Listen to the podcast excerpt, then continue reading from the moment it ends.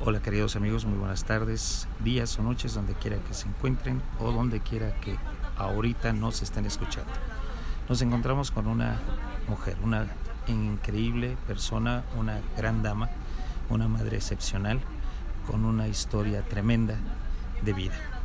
Y esto se ve y se demuestra en una actividad que hoy por hoy ha tenido la oportunidad de poder desarrollarla a través del gobierno del Estado de México, del Distrito Federal y de otras dependencias que en conjunto han visto a través de sus actos cívicos, sociales y morales, culturales, el gran trabajo que ella hace. Ella es Margarita Ocelleda Zarat, servidora. Margarita. Muy buenas tardes, días. ¿Cómo estás?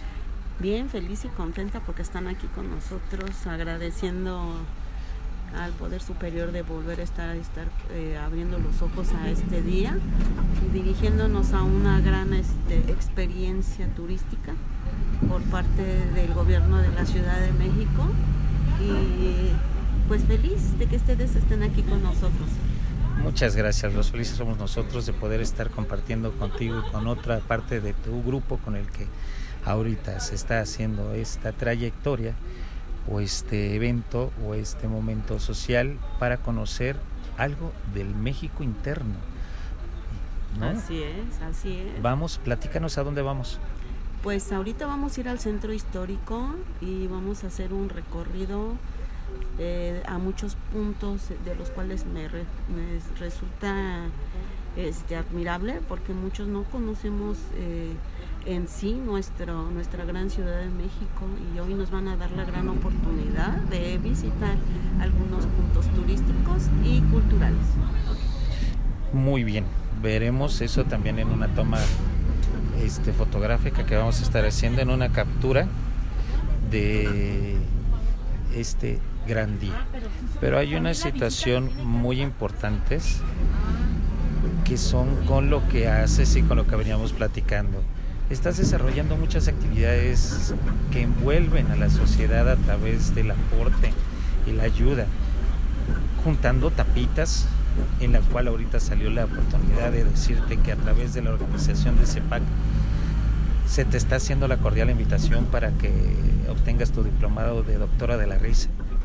Y en diferentes sitios de nuestra CDMX estemos llevando el valor de ayudar y me sorprendes diciendo que tú ya llevas tiempo haciéndolo, que has ayudado juntando ahora, en este caso, tapitas para algunas personas y niños con problemas médicos, ¿verdad?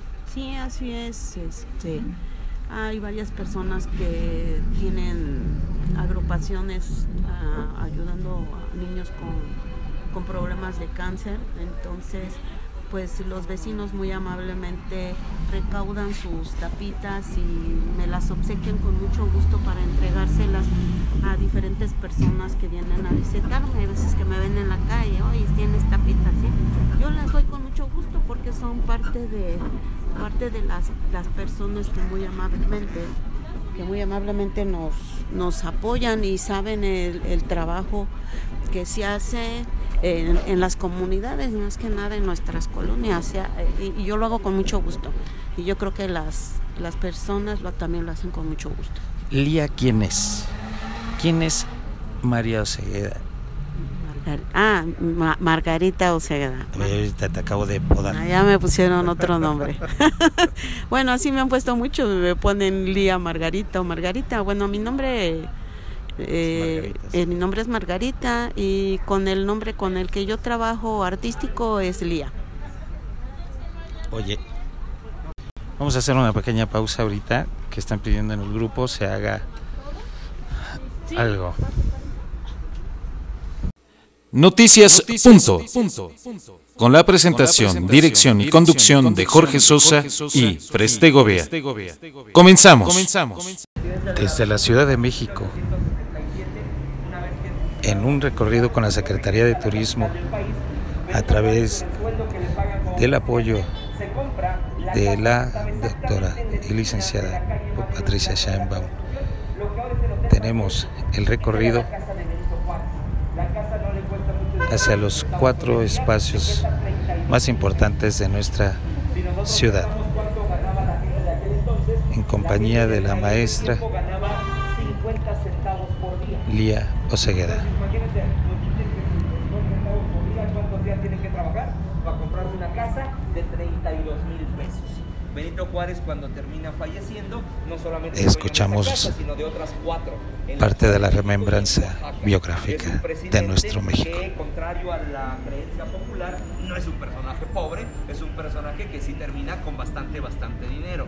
Uh, termina con un caudal cercano a los 200 mil pesos, que para la época es una barbaridad. Pero bueno, eh, es algo de lo que vemos por acá. Ahorita ahondaremos mucho más en Palacio Nacional y en Catedral. Lo que me interesa ahorita es que sí, logremos visitar el interior del Palacio del Ayuntamiento. Como se les decía, la Secretaría de Turismo a mí me dice que no entremos, que no es necesario. Pero yo digo, si podemos entrar, porque aparte es gratis, este, pues hay que hacerlo, porque es un espacio maravilloso. Entonces yo digo que hay que hacerlo, falta que los compañeros nos digan que sí. Entonces vamos a cruzar enseguida la calle vamos a cruzar 20 de noviembre, les voy a pedir un favor, yo voy adelante de ustedes, este, sé que soy muy poco visible, pero voy adelante de ustedes, nuestros compañeros de participación ciudadana nos van empujando por atrás para que no nos perdamos. Eh, chicos, agarren bien a sus mamaces o a sus acompañantes, eh, no se pierdan, nada más vamos a cruzar para el otro lado, vénganse por favor. Iniciamos con el recorrido al lado de la coordinadora general del proyecto de Red Ciudadana, su nombre de gobierno de la Ciudad de México. ¿Cuál es su nombre? Alejandra Rosillo Palacios, del sector Clavería de Azcapotzalco. Del sector de Clavería Azcapotzalco. ¿Cuál es su función, maestra? Soy este líder coordinadora de proyectos del gobierno de la ciudad. Y este trabajo que ahorita, o este recorrido que estamos haciendo, ¿cuánto tiempo tiene tiene realizándolo el gobierno a través de sus, de sus áreas humanísticas y sociales? Ah, este, aproximadamente cuatro años, pero ahorita se suspende un tiempo cada año y volvió a empezar hace mes y medio, pero le van cambiando el nombre. Ahorita se llama este Colibri Viajero, donde traemos a la gente de escasos recursos que nunca puede salir de sus casas, ya sea por la economía, por que no hay tiempo. Entonces, a través de la jefa de gobierno hace este programa donde traemos a la gente a conocer, pues en realidad toda la Ciudad de México a un precio, sin ningún costo, perdón. Y este y pues el recorrido dura unas 3-4 horas y los regresamos a su punto de, de a su colonia. Esto lo hacen entonces seccionalmente en toda la Ciudad de México a través de todas las dependencias que manejan a través de los pilares o es un esto un dato incorrecto mío. Eh, no, es a través de un programa social que sacó la Independiente, totalmente independiente. Qué increíble. Aquí la gente, ¿cómo se entera o conoce de estos programas que el gobierno les da para apoyar a la parte cultural y humanística? A través de la Secretaría de Participación Ciudadana. Nosotros hacemos la convocatoria en cada colonia. ¿Casa por casa? casa por casa. increíble. Invitamos a, a 30 o 40 personas que caben en el autobús que nos desean acompañar, este, hacemos este, la convocatoria, le preguntamos a la gente el día que le parecería perfecto salir, de lunes a sábado, y nosotros entonces hacemos la, la visita y acudimos al lugar y regresamos 3 de la tarde. Wow, qué trabajo tan hermoso y tan titánico y tan personal el que hacen ustedes, de casa en casa, me venía diciendo la maestra Lía que es una labor que llevan haciendo desde el primer inicio de labores con la Secretaría, ¿verdad?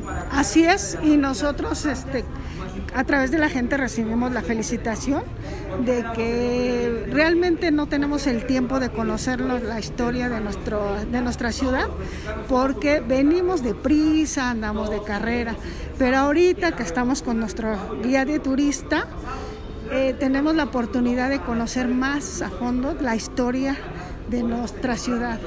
¿Cuál es el nombre del guía que hoy nos dirige?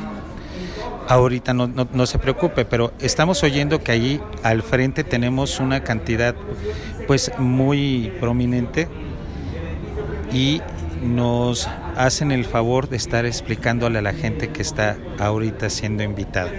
Con nosotros aquí a nuestro costado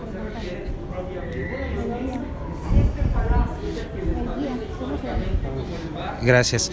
Ahorita nos van a informar del nombre del guía para conocer el trabajo que también hace la Secretaría de Turismo a través de todos estos eh, títulos que se dan hoy. Colibrí. viajero. Viajero. Colibrí Viajero, en donde... Exacto, llevan a todas las personas. El, el guía de turismo que hoy preside esta este recorrido es el señor Abraham Villegas. Abraham Villegas, quien al fondo se escucha, está dando algunas algunas información crucial de la historia de México. Vamos a continuar. Maestra, muchísimas gracias. Yo no me despido, aquí voy a seguir con ustedes hasta el finalizar y vamos a estar documentando para que la gente que está ahí sepan del gran trabajo que hacen ustedes, que son los que están en la columna vertebral y en la médula espinal de esta gran organización que ha llevado el gobierno de la Ciudad de México. Ajá, ok, los vamos a seguir invitando, todavía tenemos este programa para rato hasta noviembre a través de nuestra jefa de gobierno y de nuestro director este, ejecutivo de, participación ciudadana, el licenciado Oscar Ochoa de Azcapotzalco. A quien saludamos con mucho afecto también a través de este espacio, al licenciado Oscar, Oscar Ochoa. Muchas gracias porque se esté haciendo esto, ¿verdad? A la maestra y también a la licenciada y doctora Claudia Sheinbaum por estar preocupada a través de todos los pilares y todos los programas que ha hecho, que muy poca gente lo conoce y tantas marcas atacan. Así es que nosotros estamos aquí valorando el esfuerzo cívico y humanístico que hacen todos y cada uno de ustedes. Muchas gracias. Aquí continuamos. Gracias.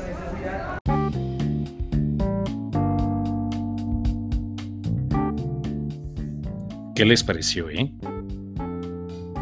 Hermosas las dos, ¿verdad? Bueno, pues ahorita llegó tiempo de dar paso a algunos de nuestros patrocinadores, de nuestros anunciantes, iniciando con uno de ellos que es Tiendas Punto, ya saben, nuestra casa de alimentos 100% sanos, libres de transgénicos, de pesticidas y fungicidas agresivos para la salud. Encuéntralos con toda confianza través de la plataforma de tiendas en www.tiendaspunto.com o directamente desde las páginas que ya conoces. Continuamos después de escuchar este breve mensaje.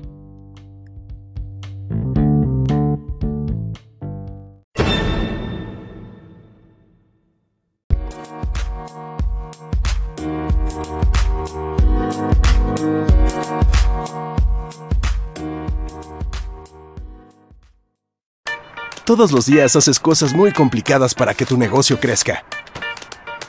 ¿Aceptas tarjeta? Sí, sí aceptamos.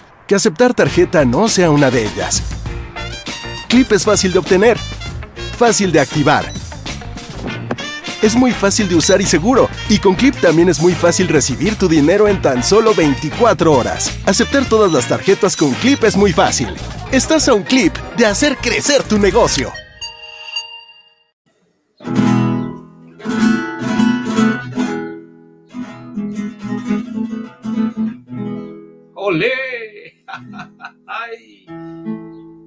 Queridos amigos, ya estamos a la mitad del programa. Con este maravilloso momento en donde nos han, nos han regalado en este recorrido al Palacio Nacional y al eh, este lugar hermoso que es el de Cabildos, la sala de Cabildos. La sala de Cabildos, La sala de Cabildos en donde se ha estado eh, teniendo con el paso de los años una historia tremenda, preciosa hermosísima. Qué bello es nuestro México, Freste. Claro que sí, mi George, es muy bello y, tenemos muchísimas cosas hermosas que, debemos de, valorar, de disfrutarlas. De apreciar, de, apreciar nosotros de la propia cultura, nuestra cultura. Es inmensa. Fíjate que, ¿quién iba a decir que, que- que la historia iba a sorprendernos tanto, como por ejemplo esta parte que nos acaba de decir nuestro eh, presentador de la Secretaría de Turismo, eh, que hace la remembranza de toda la historia, que se llama Abraham, Abraham. sí, nuestro querido Abraham. Abraham, Abraham Puertas, Abraham, Abraham. Livias, Abraham Lincoln, ¿no? ¿Qué- No, cómo no, se no, llama? no, no, Abraham, Abraham, Abraham. Ah, ok, bueno, sí, comen- nos comentó algo muy interesante que pues eh, que hay que volver a revivir, ¿no? Eh, le- leer otra vez nuestra historia de México. ¿Qué, ¿Qué crees? Que los españoles no colonizaron. Bueno, pues a mí que me dices que crees, o sea, mi- dile a los que nos están escuchando, yo sí estuve ahí presente, eh, oyendo toda la, toda la impresionante historia de que no nos, no nos, los españoles no llegaron aquí a colonizar, los que nos colonizaron fueron Los nativos. los propios nativos, ellos simplemente por la, ellos hicieron la independencia de México, pero los nativos fueron los que colonizaron ¿no? el pueblo, colonizaron, perdón. colonizaron. Sí, porque pues obviamente se habían visto completamente impresionados por la parte esta eh, económica y religiosa que fue con la que hicieron que los dirigentes de ese tiempo se vieran eh, pues verdaderamente asombrados y vislumbrados. Así es que es una cosa impresionante, como por ejemplo también que la que la, lo que hoy conocemos como después de una, prue- una prueba Procter en ingeniería y arquitectura, cuando se hace una plancha para poder situar o, o montar el, el pilar donde se va a hacer la construcción que conocemos como Zapata, aquí hoy en nuestros tiempos, en ese tiempo se llamaba Zócalo, por eso es que se le quedó el nombre a esta plaza, como el Zócalo, que es la, la- la parte no terminada. Fíjate qué interesante. Y además estuvo platicando, que es de donde venimos ahorita, vamos a continuar, la historia del gran Manuel Tolsa, Tolsa o Tolsa. Tolsa. Tolsa, bueno. Es el nombre completo de él es Manuel Vicen Agustín Tolsa y Sarrión, en valenciano Manuel Tolsa Sarrión. Él es Enguera, eh, bueno, él nació en Enguera, Valencia, el 4 de mayo de 1757, en donde estuvo en la Ciudad de México el 24 de diciembre desde 1800 hasta 1816. Fue el reconocido arquitecto, ingeniero y escultor español que vivió y desarrolló su actividad en Nueva España y quien, a quien se le edificó una gran, eh, una gran escultura en su nombre. Pues resulta que él fue una de estas personas, de estas grandes, grandes personas, arquitecto, ingeniero y escultor, que vivió en la Nueva España, México, hoy desde 1791 encargado de darle forma a muchas de las historias escultóricas o de la escultura mexicana o nacional de nuestros tiempos. Impresionante este hombre. La verdad es que lo más, lo más sorprendente para mí en, este, en esta visita y recorridos a los cuales invitamos que vayan a través de él, de lo que es participación ciudadana a través de la maestra Margarita, Margarita Oceguera. Ocegueda y de la líder dirigente del área de, del gobierno, del gobierno de- del Distrito Federal, quienes han hecho posible que estos recorridos se hagan y se estén llevando a cabo, pues ya nuevamente de forma continua y pues sin remuneración, es decir, sin costo para ellos. Esto que estamos escuchando atrás es un es una pieza eh, que nos gusta mucho de nuestro gran maestro, quien nos acompaña en esta maravillosa presentación, nuestro maestro Juan Manuel Martínez Telles. Telles. Es. Bienvenido, querido maestro. Sí. Ahí está atrás embelleciendo este pequeño corte en el cual estamos dándoles paso a que sigan escuchándonos y sigan de muy de cerca todos estos programas. Y ya saben que algunas de las marcas que nos han estado apoyando para poder hacer real estas, estas presentaciones es Clip, Tiendas.tub México, Mercashop, Casa Orgánica Querétaro y búsquenlos y encuéntrenlos de forma muy, muy económica para ustedes en la plataforma de www.tiendas.com. La verdad es que ellos hacen un excelente trabajo. Y no por nada, nosotros lo recomendamos. Sigan estando aquí en el Club Maravilloso de Talentosos Artistas de Club Punto, desde la fanpage, desde el club de Facebook, Twitter, YouTube, Instagram, este, Anchor, eh, eh, eh, Spotify, ¿no? Y muchos otros podcasts donde ya estamos ahí presentes, aventando no solo artistas famosos y o no tan famosos, sino también historia de la música de nuestro México querido. Muchas gracias. ¿Algo que quieras decirles para continuar con el siguiente bloque? Claro que sí, que no se les olvide, amigos, no renuncien a sus ventas. Ahora ya aprovechen la oportunidad de obtener su clip. Tenemos dos modelos. Puedes pagar, puedes ofrecer 3, 6, 9 y 12 meses sin intereses. No te quedes sin ventas porque no tienes con qué aceptar tarjeta de crédito. Y recuerda, lo puedes adquirir en www.tiendas.com. ¿Qué dijo? ¿Ustedes lo entendieron? www.tiendas.com. ¿Cómo distas?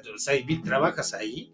¿O solamente te, dicen que digas el nombre? No, amigos, es www.tiendas.no.tiendas. Tiendas. por Diosito, hasta estás haciendo que el maestro deje de tocar, por Dios. ¿Cómo es posible? Parece que, que, te acaban de pagar y ya llevas cuatro años con la marca. Qué bárbaro, por Dios, amigos. A veces, a bueno, veces se va uno. Pero a veces se levantó tres veces, lo dijiste seguido, ¿cómo es posible? No se olviden de. No puede ser, mira, maestro, cómo lo tienes todo muerto de risa y se está aguantando con la guitarra ahí. Tiendas.com, amigos, no escuchen la recomendación que ahorita ella les dio, si no le van a mandar con los de la competencia. Es un honor. Continuamos con el gran eh, este, historiador que nos está dando este recorrido. Recuerden que si ustedes quieren venir a alguno de estos paseos, solamente a través de un mensaje aquí en esta liga, nosotros les mandamos su boleto. Muchas gracias y continuamos con el señor Humberto y la maestra Alejandra Rosillo Palacios, líder coordinador de proyectos de la Ciudad de México. Continuamos. Muchas gracias. A ti no te voy a dar las gracias porque te Continuamos, queridos amigos. Seguimos. Manuel Tolsa, y él mira cómo saca la barbacoa y mira ese pequeño infierno colocado en el piso. Y entonces dice, es la forma en que tengo que hacer mi, mi escultura. Manda hacer dos hoyos tremendos, uno más bajo que el otro. En uno se va a fundir directamente el bronce y básicamente por gravedad este bronce se va a ir vaciando hacia el, el horno, eh, bueno, al cubículo más bajo. De esa manera paulatinamente se va vaciando ese bronce. Siete días, toda una semana, día y noche, Manuel Tolsa tuvo que estar cuidando el fuego para que se fundiera el bronce. Al final de cuentas, Manuel Tolsa termina perdiendo la dentadura por el calor al que es expuesto. Y después de que el bronce está vaciado, tuvo que esperarse un año para que la pieza se pudiera enfriar y posteriormente pudiera terminar de trabajar en ella. Es decir, es una pieza en la que Manuel Tolsa por lo menos trabaja cuatro años de su vida, entre el diseño, la realización y la parte de colocarla aquí. Originalmente la iba a ser eh, de oro, pero los piratas eh, ingleses se roban el oro que venía hacia la Nueva España y después el proceso estuvo tardado hasta que Santa María del Cobre en Michoacán mandaron lingotes de bronce y con ese bronce se funde eh, la escultura. En tiempos de la guerra de reforma, algunos liberales querían fundir el bronce para hacer balas de cañón. Afortunadamente no se consiguió porque, reitero, es una maravilla escultórica ese caballito que nosotros ahí tenemos. Ah, bueno, pues ahí va a estar, pero no estuvo. Al final de cuentas lo quitaron. Y al caballito se le conoce también que es un caballo de alta escuela, porque estuvo guardada en la Real y Pontificia Universidad de México. Es un caballo que sí fue a la escuela, que sí fue a la universidad y ahí estuvo resguardado hasta que alguien lo saca y se lo lleva al cruce de Bucareli y Paseo de la Reforma, donde ahora está el otro caballito de Sebastián, la cabeza amarilla, que es horrorosa. Bueno, ahí estaba ese caballito de Manuel Tolsa hasta que el presidente José López Portillo lo trae a su lugar original, bueno, a su lugar reciente en el Museo Nacional de Arte. Ahí nosotros podemos apreciarlo en la actualidad. Mientras tanto, ¿qué pasó con la plancha del Zócalo? Esta historia es muy básica, ¿sí saben por qué se llama Zócalo? Hoy en día ya hasta aparecen en los TikToks.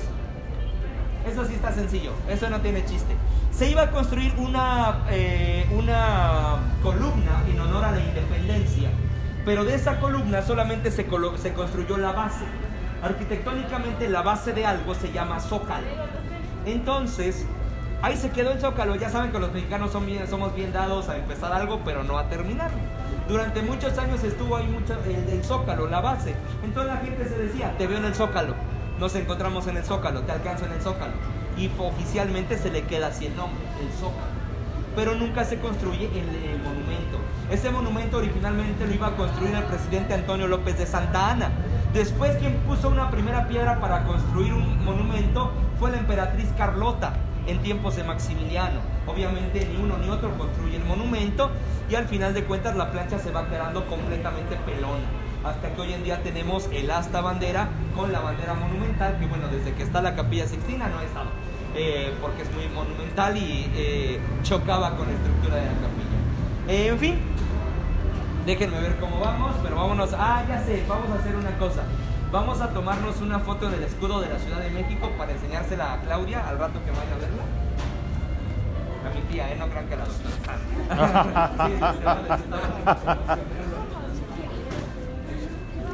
pero aquí nada más se vayan tan lejos, péguense a la pared. Pero hagan de cuenta que están felices, muchachos. Hagan de cuenta que va a ser grande todo. Y que hagan de cuenta porque tal vez no. ¿Cuál es tu nombre? Abraham, Abraham Villedas. Abraham Villedas, el guía de turismo de, esta, de este recorrido.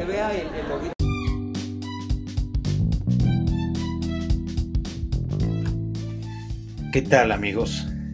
¿Cómo vamos? ¿Qué les parece eso de que perdió los dientes Miguel Tolsa? Tolsa por ese tiempo que dedicó para hacer la fundición con esa técnica que encontró y que vio en cómo hacían algunas preparaciones nuestros antepasados, que hasta hoy en día sigue siendo parte y el uso común para hacer todavía la barbacoa, ¿no? Pero pues él vio cómo esos hornos tenía esta particularidad de, fundir hasta el punto de perder los dientes por las altas temperaturas que tuvo, ¿no? Bueno, pues estamos aquí muy entretenidos escuchando y viendo mucho de estas obras increíbles que hay dentro de este recinto. Y bueno, pues ahí lo vamos a estar compartiendo conforme vayamos viendo. Recuerden visitar www.tiendas.com y ahí súmense a, a tener una buena salud, dado que los principios de esta compañía es tener la mejor calidad en productos alimenticios para todos, porque tu salud es lo más importante. Bueno, pues continuamos con la con esta hermosa tarde, este recorrido dentro de todas las zonas también restauradas de esta muy interesante, muy interesante obra. Seguimos, continuamos con ustedes.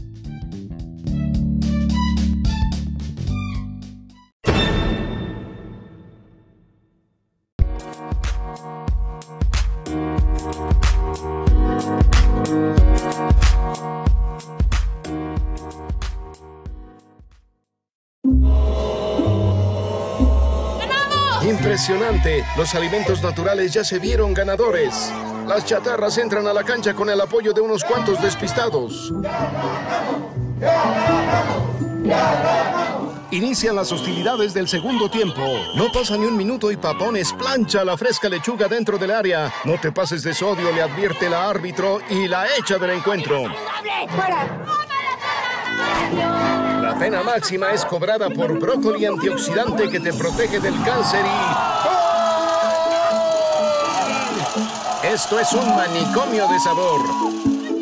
¡Derecha, derecha! Tebanito, el pastelito relleno de crema es puro carbohidrato con grasas saturadas, juega sucio y le hace daño a las personas. La fresa y la manzana complementan la fuerza y el poder del equipo saludable. ¡Qué jugada con una magistral pared y la chica fresa le da vuelta al partido! Mamey Canseco les aplica la misma receta saludable y manda la bola al fondo de la portería.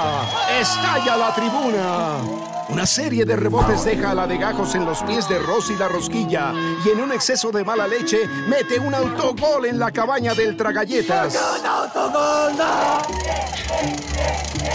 ¡Gol! Soberbio chanflazo al poste izquierdo de la chica fresa sella esta goliza a favor del Club del Antojo. Sí se puede comer sano, ¿cómo no? Señora, sírvale al niño su consomé de pollo con verduras, bien calientito, por favor. Recuerda revisar el etiquetado y evitar los excesos. Come balanceado y toma agua con fruta natural. Haz ejercicio todos los días y disfruta de gran salud. ¿Qué pasó, Lola? ¡Que volvimos a perder! Come como nosotras y ponte saludable. Pura vitamina. Adquiérelos en tiendas.com. Esa noche la habían lavado. Esa tarde Escuchando una parte de lavado, la calle Cortés Tlacopan. dicen que salgan por la calle recién fregada. Y justamente por la fregada salieron todos los españoles la noche triste. Eh, por la misma fregada se fueron. Pero no, para, no pararon en Popotla. ¿Conocen el metro Popotla y el árbol de la noche triste? Ese árbol ni fue de la noche triste. Ese árbol no, ese árbol no debió de haber sido de la noche triste por una razón. Si Cortés se paraba ahí junto con sus soldados, los aliados mexicas que estaban en el barrio de Tlacopan los hubieran acribillado. Cortés no deja de correr hasta que no llega hasta la altura de la Basílica de los Remedios, que actualmente tenemos más hacia adelante. Es ahí donde sí se detiene y él mismo en sus crónicas escribe que sí se pone a llorar al mirar lo que ha pasado, porque hay una gran matanza de españoles en esa huida. Matanza muy a lo sonso, porque se habían metido el oro que podían en las botas.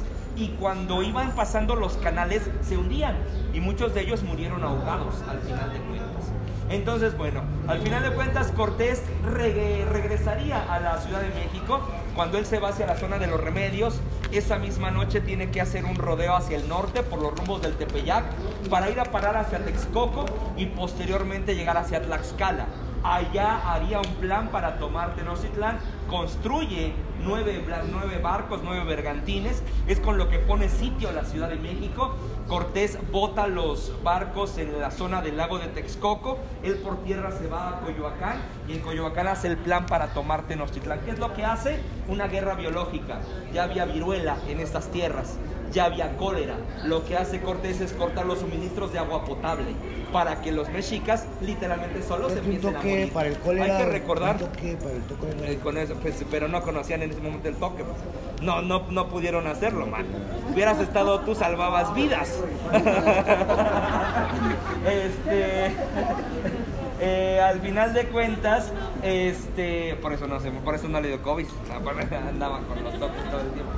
Este, resulta que eh, Cortés hace una suerte de guerra bacteriológica para que nos demos una idea de la mortandad indígena. Tres cuartas partes de la población indígena muere en ese periodo entre 1519 y 1521. Es una barbaridad. Después vendría el proceso de conquista. A nosotros en la escuela nos han dicho, los españoles nos conquistaron. Y así lo creemos, ¿no? Y crecemos odiando a los españoles porque nos conquistaron. Realmente no es cierto. La conquista la hacen los pueblos indígenas aliados a los españoles. ¿Por qué decimos esto? Con Cortés venían 500 soldados. 500 soldados jamás hubieran conquistado a los 10.000 mexicas que habitaban en esta tierra. Lo que sucede es que a Cortés se alían cholultecas, tlaxcaltecas, eh, texcocanos, chintololos, así como ustedes. Eh, chintololos se alían propiamente a Cortés. Y al final de cuentas son los indígenas los que van a llevar a cabo la conquista de estas tierras. Es muy curioso porque la conquista realmente la hacen los españoles y la independencia, perdón, la conquista la hacen los indios y la independencia la hacen los españoles. Es un proceso histórico que resulta bastante interesante estudiar porque nos han enseñado lo contrario y resulta que no es así. Entonces, bueno, eh, ¿por qué me detuve acá? Justamente por eso. Lo primero que nosotros tenemos en esta pared, hay que decir que es una pared eh, que está hecha con piedra de chiluca. La chiluca es una piedra de cantera, es una piedra de origen volcánico, pero es una piedra muy fina para poder ser tallada. Por eso tenemos esos marcos en la puerta, las- las- los marcos tallados. Después tenemos algunos símbolos colocados con adornos a manera de talavera. La famosa talavera poblana no es otra cosa más que azulejos. Conocen la famosa Casa de los Azulejos, del Sambo. Bueno, este eh, logotipo que nosotros tenemos acá lo podemos ver en la parte baja. Escudo de la Villa Rica de la Veracruz, lugar del primer ayuntamiento de la América continental. El primer lugar que, toma, que toca Cortés, eh, que sería México, ¿cuál creen que es? ¿Quién nada más? ¿No? Bueno, no importa. El primer punto, el primer punto que toca Cortés, que sería el territorio mexicano, es Cozumel. Llega a Cozumel, a la península de Yucatán, y después empieza a rodear toda la península, porque se da cuenta que no puede descender ahí. Hay un montón de manglares, que básicamente son una suerte de fortificación natural para las tierras. Entonces Cortés empieza a rodar eh, y después va a desembarcar en Tabasco. Trata de acceder por Tabasco, pero es imposible por dos cosas. Por el clima y por los guerreros. Le presentan lucha a, a este Cortés hasta que Cortés le dice que hay un imperio más grande que el que está combatiendo, que es el de los mexicas, y Cortés dice, bueno, yo voy a acabar con los mexicas, y en Tabasco le dicen, ah, tú los vas a acabar, perfecto, nosotros te ayudamos, nos vamos contigo, y es en Tabasco donde a Cortés le regalan 20 mujeres, entre ellas Malinci. Malintzin que hablaba perfectamente náhuatl y maya, porque era hija de comerciantes. Era una mujer muy hábil para la lengua, era una mujer muy inteligente y había sido vendida de mano en mano hasta llegar a la zona de Tabasco. Así se le entregan a Cortés. Cortés previamente en Cozumel había rescatado a un náufrago, Jerónimo de Aguilar. Él llevaba ya tres años viviendo en la zona maya y había aprendido a hablar maya, pero no se había casado porque quería ser sacerdote cuando veía una pasar una mujer desnuda, agarraba su libro de oraciones y se, ponía a rezar. No sé quién lo haría en su sano juicio, pero dicen que Jerónimo de Aguilar Jerónimo de Aguilar aprende a hablar pues maya. Y entonces el proceso comunicativo de Cortés sería, Cortés hablaba español, Jerónimo de Aguilar traducía del castellano al maya y Malintzin traducía del maya al náhuatl. De esta manera se llevó a cabo la comunicación en ese, en ese periodo de tiempo. Bueno, Después de estar en Tabasco y de no poder hacer nada, Cortés llega a Veracruz. ¿Cuándo llega? El Viernes Santo de 1519. ¿Por qué Veracruz se llama Veracruz?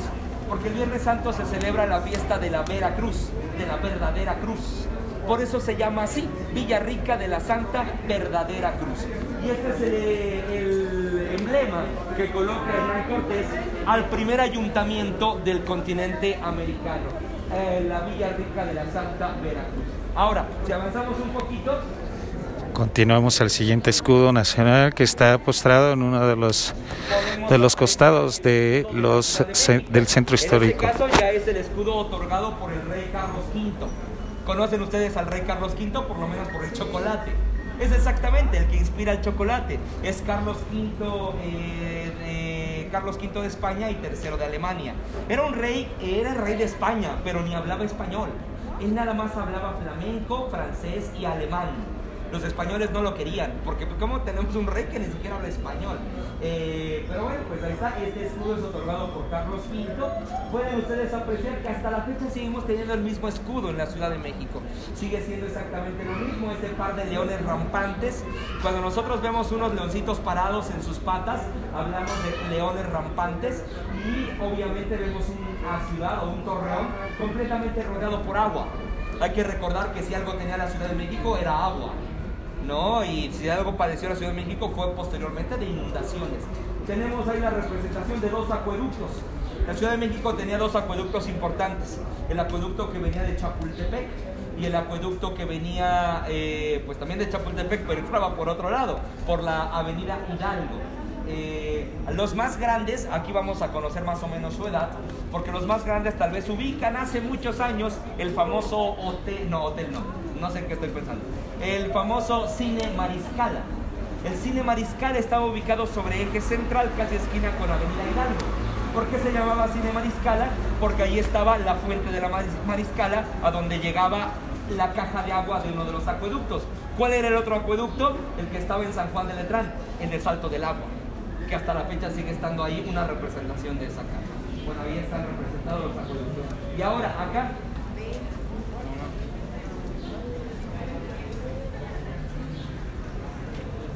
Este es el escudo que se le entrega a Hernán Cortés por parte del rey de España. Hay que recordar que los escudos, al final de cuentas, eran una suerte de currículum vitae, lo que había hecho la persona. Por eso nosotros podemos apreciar en el escudo de Hernando de Cortés, en la parte baja, una ciudad fortificada, una serie de torres rodeadas por agua. Ese, esa parte simboliza la toma de Tenochtitlán propiamente, una ciudad rodeada por agua. Y encima tenemos un recuadro negro con tres coronas. Representa lo que hace Cortés al capturar a Moctezuma, a Cuitláhuac y a eh, Cuauhtémoc. Eso representa esa conquista y bueno, se convierte en un personaje muy importante Hernán Cortés. Era un gran escritor Cortés, escribía grandes eh, libros, era un escritor que después por la corona española sería prohibido. Después quien fuera encontrado con un libro de Cortés era procesado judicialmente porque no podían leer ese tipo de cosas. Cortés pasa de ser un gran conquistador a ser un gran apestado de la corona española. Por eso hasta la fecha no lo queremos. Si ustedes se preguntan, ¿por qué no queremos a Cortés y él logra la conquista? Porque desde el mismo siglo XVI empieza a existir una querella en su contra. ¿Por qué? Porque él quería llevar a cabo una independencia de estas tierras. Él no quería que nos llamáramos Nueva España, él quería que nos llamáramos México. Las primeras cartas de relación Cortés escribe, te escribo desde México y te refiero bla bla bla bla bla bla. Pero Cortés no pensaba en una república, perdón, no pensaba en una corona española, pensaba en una república indiana. Es importante porque volvemos a lo mismo. Siempre vamos a tener esta idea de no, pues vinieron los cochinos españoles y nos trataron bien mal. Pero es que no nos podemos quedar con los libros de texto solamente. ¿Va? Bueno, ahora lo que les acabo de decir, hagan grupos de tres y reflexionen, eh, no, no es cierto. Voy a checar con los compañeros que nos den el acceso, ¿vale? Nada más una pregunta. Eh, esta información ah, es muy interesante. ¿Se puede encontrar adicional para las personas que no vienen a estas recorridos? Claro. ¿En eh, qué sitio? ¿En qué lugar? Podrían leer libros, por ejemplo, de Matos Moctezuma, el doctor Matos Moctezuma, podrían acercarse a los libros escritos por el doctor Antonio Rubial, podrían acercarse a libros de la doctora Gisela Bomboveser. Estos personajes que te menciono, en el caso de Matos Moctezuma, es uno de los grandes estudiosos del México prehispánico, junto con López Austin, que falleció hace unos seis meses más o menos. Son de los grandes estudiosos del México prehispánico, de la concepción inclusive también de la conquista. En el caso de Antonio Rubial, de eh, Gisela Bomboveser o del mismo doctor Manuel Ramos, son estudiosos del periodo novohispano que nos ayudan a comprender mejor este periodo de tiempo para que no nos quedemos con esta idea de leyenda negra que nos han contado constantemente. Muchas gracias, muchísimas gracias. Listo, aguántenme tantito, no se me vayan a ir,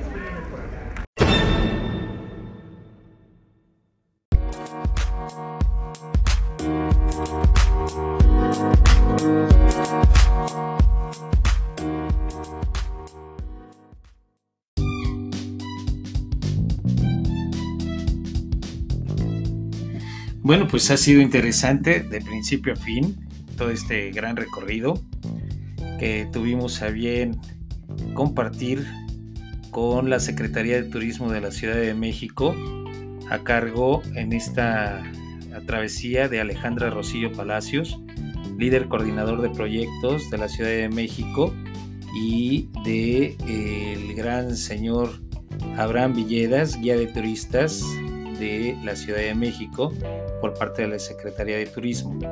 Vamos a escuchar uno, uno de los últimos eh, recomendaciones de la comida sana y el ejercicio que nos ayudan a tener una vida saludable. Desde recomendación de todos los que formamos parte de Salud Digna. Entonces, vamos a escuchar y dar por concluida nuestra tarde maravillosa como primer episodio. Les vamos a estar avisando, informando posteriormente de algunos de los que forman parte de, la red de, ciudadana, la red ciudadana del gobierno del distrito, y en una muy corta, muy corta entrevista que le hicimos a cada uno de ellos, Faltaron algunos, lamento no haber podido tener el tiempo total para poderles hacer de forma más amplia. Entrevista, pero al menos conocimos alguno, algunos de ellos, perdón, para que nos puedan decir qué sienten de estar participando en, este, en esta clase de, de actos políticos y cívicos y humanísticos que tiene el gobierno a través de estos estímulos que dan para que conozcas a la ciudad de manera mucho más interactiva y fluida. Muchas gracias. Gracias por haber estado con nosotros. Les estamos invitando a que escuchen no solamente este, sino todos los las entrevistas que hemos hecho a muchas personas que son del medio actoral, artístico y cultural. Seguimos con más, muchas más cosas en las próximas emisiones. No se pierdan las entrevistas que se hicieron a este gran conjunto de servidores de la nación. Muchas gracias y hasta la próxima.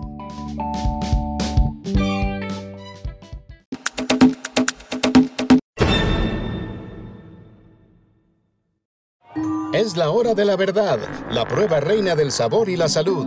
En el carril 2, Chescolín, el amo de la terrible obesidad que provoca el azúcar.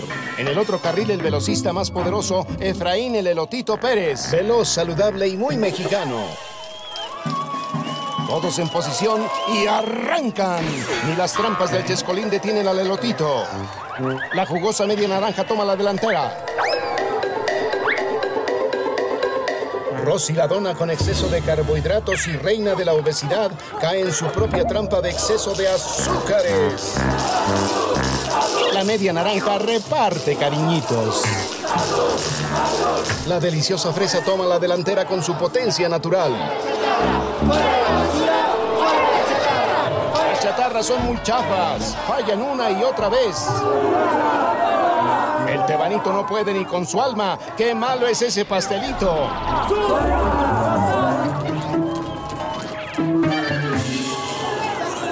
Las chatarras se caen a pedazos por el exceso de carbohidratos, sodio y azúcares que les dañan su salud. Es un cierre trepidante.